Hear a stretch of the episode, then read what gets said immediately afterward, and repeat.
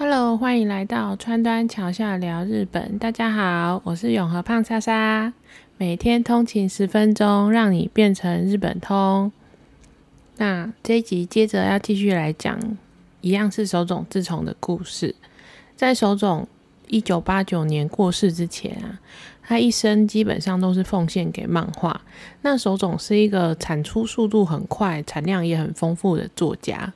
他成名的也很早，据说手上啊最高纪录同时有十个连载在跑，这就造就了手冢的各种的都市传说。是什么样的都市传说呢？当然就是脱稿的都市传说啦，或者是你也可以说是手冢跟他们他的编辑们的矛盾大对决。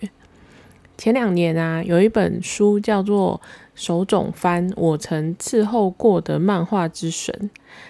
就是在日文里面啊，番有看守的意思，手冢番啊，你也可以说是就是守着手冢的编辑们的故事。哎，我真心觉得想到这个气划的编辑很厉害耶，不知道我的听众里面有没有编辑呢？如果有的话，以下就是你取暖的机会，让你看看就是被手冢脱稿的编辑们，你就会觉得自己也没有那么孤单。那首先要讲的最经典的就是打了手冢老师的编辑智波秀宇先生，我觉得他真的是太传奇了。其实啊，那个智波先生啊，是一个手冢的铁粉，他小时候也是因为手冢要立志去当漫画家，他爸爸还跟他说：“哦，你要当漫画家的话，你就去找稻田的漫画研究社啊，那样子就可以走向漫画之路。”所以他就傻傻的为了漫画研究社，他就真的拼了命考上了早稻田大学。他自己还说读什么科系不重要啦，重要的是有进去到社团。然后后来出了社会之后呢，他也是想要从事跟漫画有关的工作。所以当公司问他说你想当哪一个作家的编辑的时候，他就立刻举手说手冢治虫。当然，我觉得在旁边看了，我就会觉得这是一个飞蛾扑火的孩子啊。于是呢，智波先生就凭着满腔的热情，他以菜鸟编辑的姿态跟在手冢身边。那当手冢的编辑啊，也常常的确就是新人，就像免洗筷一样，它有很高的折损率。同时啊，也因为菜鸟比较没有家累，为了等稿啊，在手冢的工作室住一个十几天都是很正常的。你没有听错。这是一份要直接入驻手冢工作室的催稿工作，为什么呢？就像前面说的，因为手冢同时手上有好几家的杂志的在连载漫画，那通常一般都会有四到五个编辑待在现场。那手冢一画到你家稿子的时候，你就要立刻随时在现场跟他讨论。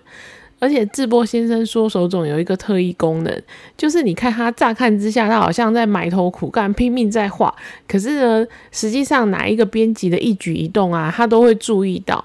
万一他在画到你家的稿子的时候，你以为你神不知鬼不觉的出去吃个饭，那你就完蛋了，因为手冢就会说：“哦，我刚刚画到你家的稿子了啦，可是因为你不在，我就没办法跟你讨论啊，那进度就 delay 了啊。”所以当场就立刻把脱稿这个锅甩给编辑。所以，而且如果你问在场的人，在场的人也会说：“老师刚刚真的有在找你哦。”就让我们可以看到手冢这样子很爱甩锅的个性。那真正的事情呢，是发生在一九七零年大阪万国博览会的那一天。那身为大阪人的手冢治虫，自然是万博的筹备委员。他当天要出门去开会，可是一直在出门的前一刻，他都还在赶稿。后来真的不行了，一定要出门。然后编辑智波先生就挡在楼梯口说：“老师，请你画完再出门。”然后当时呢，可能手身体靠手冢太近，手冢就一个反射动作，就不小心挥到了编辑，让智波先生直接从二楼摔到一楼。那当时智波先生他连续熬夜了很多天，可能整个脾气也上来了。他一个怒火攻心、失去理智之下，就揍了他的神手冢先生。旁边的助手们都惊呆了，然后瞬间空气就凝结。接下来发生什么事呢？接下来，手冢就抓起了旅馆的电话，然后打给智波先生服务的小学馆，说要找总编。他跟总编说：“我要换编辑。”结果不知道总编跟手总说了什么，手总居然就乖乖回去房间继续画稿。诶，大家会不会好奇总编到底说了啥呢？据说当时啊，总编只跟手总讲了一句话：“要我换掉编辑，不如跟你断绝合作关系。”他就是这么强硬的回应，让手总摸摸鼻子，继续画完才走。不过这一切啊，也算是一个美丽的误会，因为其实当时手总编他不知道智波先生是揍了手冢，如果知道的话，应该也是会选择开除编辑吧。毕竟再怎么脱稿，你也不能动手去打作者啊。那手冢啊的人生，除了漫画以外，影响日本最深远的就是电视动画。他在一九六三年的一月一号，在富士电视台是日本第一个电视动画《原子小金刚》的诞生。其实手冢啊会走上电视动画这一条路，是他很久以来的梦想，因为从小啊他就受到迪士尼的影响很深。他自己本人还是迪士尼的铁粉。他在一九六五年去参加纽约的万国博览会的时候，当时看到迪士尼本人的时候，他还说他自己双脚颤抖不已，然后在人群中奋力的挤向前去跟迪士尼聊天。他就自我介绍说：“こんにちは，我是日本来的，我做动画《原子小金刚》就是我做的哦。”然后迪士尼就充满礼貌、客气的回他说：“哦，我知道那个动画啊，是一个很好的作品哦。啊，将来的孩童啊，都要把眼光放向宇宙。我也很希望可以做出那样子的作品呢。那你要带我向贵国的人民问好哦。” 如此不到短短一分钟的对话，让手冢心满意足，此生无憾呐。那《原子小金刚》啊，在日本当时也的确是很轰动的作品。它虽然动画的质感比不上发展的已经很成熟，加上总是砸钱不手软的迪士尼动画，可是它在日本啊，依旧创造了平均三十趴以上的收视率。而且至今很多电视动画的惯例，比如说一集播三十分钟，然后一周播一次，都是在这个时期。透过原子小金刚树立下来的一些不成文的规范。那两年后的森林大地又翻译翻作小白狮，它是日本第一个的彩色的电视动画。那里面的故事啊，跟构图还常常被拿来跟迪士尼的狮子王比较，那雷同度高到吓死人哦！就是我觉得有八十七八像吧，也让很多人都觉得是不是迪士尼的狮子王抄了手冢的小白狮呢？毕竟年代来说，小白狮一九五零年代早就已经画好了。可是我想手冢应该也不是很在意啦。毕竟呢，这两部作品就是还是有不一样的地方啊。那总之呢，《原子小金刚》跟《小白狮》这两部作品就是奠定了日本电视动画的先驱，也让日本的动画产业走后来走出了自己跟自己的道路，就跟欧美那些。有所区隔，然后之后的后继的大师们，像是宫崎骏或者是大有克洋，其实也都有被手冢治虫影响到。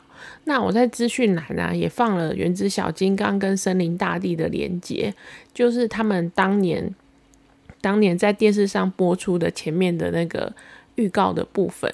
如果有兴趣的听众啊，可以点来看看这两个其实是很有历史地位的动画。那最后呢，要来聊聊手冢的家庭生活。其实，在手冢漫长的漫画生涯当中啊，也是起起伏伏的。特别是在一九六零年代，兴起了一种新的漫画的形式，叫做剧画，剧本的剧，然后漫画的画。因为当时啊，有一群漫画家聚集起来，他就宣誓说要创造出不同于手冢治虫风格的漫画。那因为手冢原本画的漫画路线主要是儿童漫画，这群漫画家就觉得漫画不应该只有给儿童看，成人应该也是漫画的作的读者。也因此，他们的题、他们的主题常常都是比较偏社会的题材，然后表现的手法也都是比较写实的，然后笔法也都比较复杂，跟手冢治虫的风格其实相差很大。那这种句话在当时其实引起了蛮大的回响，让手冢那一阵子就陷入了某一种程度的低潮。三不五时就会问他的助手说：“哎，我的漫画是不是已经过气了？是不是没有人要看了？”然后这时候呢，手冢自从据说他得了精神官能症，他严重到有就医看医生的记录。那结果医生跟他的建议居然是说：“哎，你都三十三岁了，单身不好啦，你要不要赶快去结婚？就是一个结婚治百病的概念。”结果后来手冢就真的跟他的青梅竹马叫冈田月子结婚了。可是，在结婚之前，他们只有约会过两次。而且约会到一半的时候啊，因为画稿的工作实在太累了，手冢自从就直接在餐厅里面睡着，诶，直接昏迷断片在餐厅里面。那他老婆月子这样子还愿意嫁给他，你们觉得是不是真爱？而且甚至啊，在结婚典礼的前一个小时，手冢还被编辑们关起来赶稿，直到稿子交了才能出去当新郎。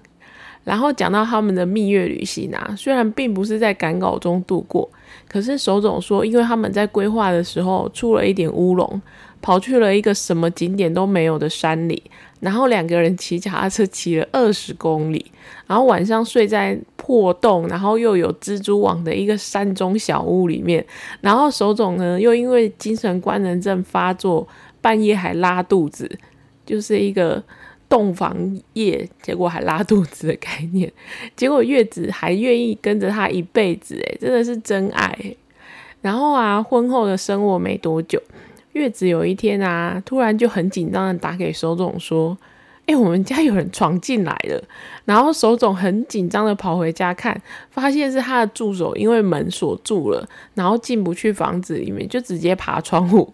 而且之后也有好几次是编辑哦，为了拿稿就直接翻进去手冢家里面，真的很夸张吧？然后手冢啊，虽然很忙，但是还是跟月子生了三个小孩。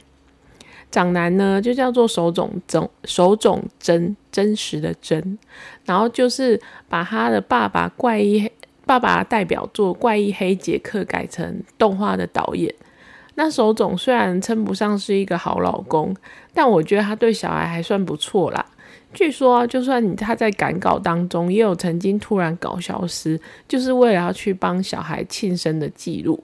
然后啊，当手冢真跟手冢自从说：“哎，爸爸，我想当导演的时候。”然后手冢自从也以鼓励的态度，让小孩自由发展，还说电影的世界很残酷啊。这样就是你不要，就是千万不要放弃，这样子是一个温暖的好爸爸呢。然后后来啊，在一九八八年的时候，手冢啊就被诊断出了胃癌。不过周围的人好像没有告诉他病情的严重的程度，所以他一直觉得自己会好起来。就算后来已经住院躺着的时候，手冢都还在持续画画。然后据他的儿子手冢真的回忆，他去提到，如果手冢自从啊意识朦胧的时候会翻来翻去，可是如果放一支铅笔到他的手上让他握着，他就会稳定下来。然后手冢他留下的最后一句遗言，你们知道什么吗？他说：“拜托你了，就让我继续画吧。”我想这句话也真的很符合他漫画之神的地位吧。那如果你是手冢治虫的粉丝啊，一定要去的旅日本旅游景点，当然就是位于大阪宝冢的手冢治虫纪念馆。那大家应该都还记得上一集提到宝冢就是手冢的老家吧？纪念馆呢，交通很方便，就是从 JR 手冢站出站，走十分钟就会到。那因为手冢的产量很高，所以一整栋啊展出了非常多手冢创造出来的各各个漫画人物，让大家可以尽情的回味童年。那最特别的是还有一个体验活动，可以让你自己手绘漫画，然后让你做成短的动画，很酷吧？最后来讲一下温老公哈温安一生推的一个手冢漫画，叫做《火鸟》。火鸟说是手冢最后的遗作，然后最后也没有画完。可是这一部作品啊，它展现了一个很庞大的格局，还有让他整部作品对生与死的一个概念，或者是人生意义的，就是探讨，都可以说是手冢集大成的代表作。我自己整天都被他推坑啊，害我都想要找一个机会，就是把这个火鸟找来看看。那如果你也有看过火鸟的话，欢迎在底下留言分享你的感想哦。今天的故事就分享到这边。如果你喜欢我的频道的话，欢迎订阅加分享，川端桥下聊日本给你的朋友。大家下次见喽，拜拜。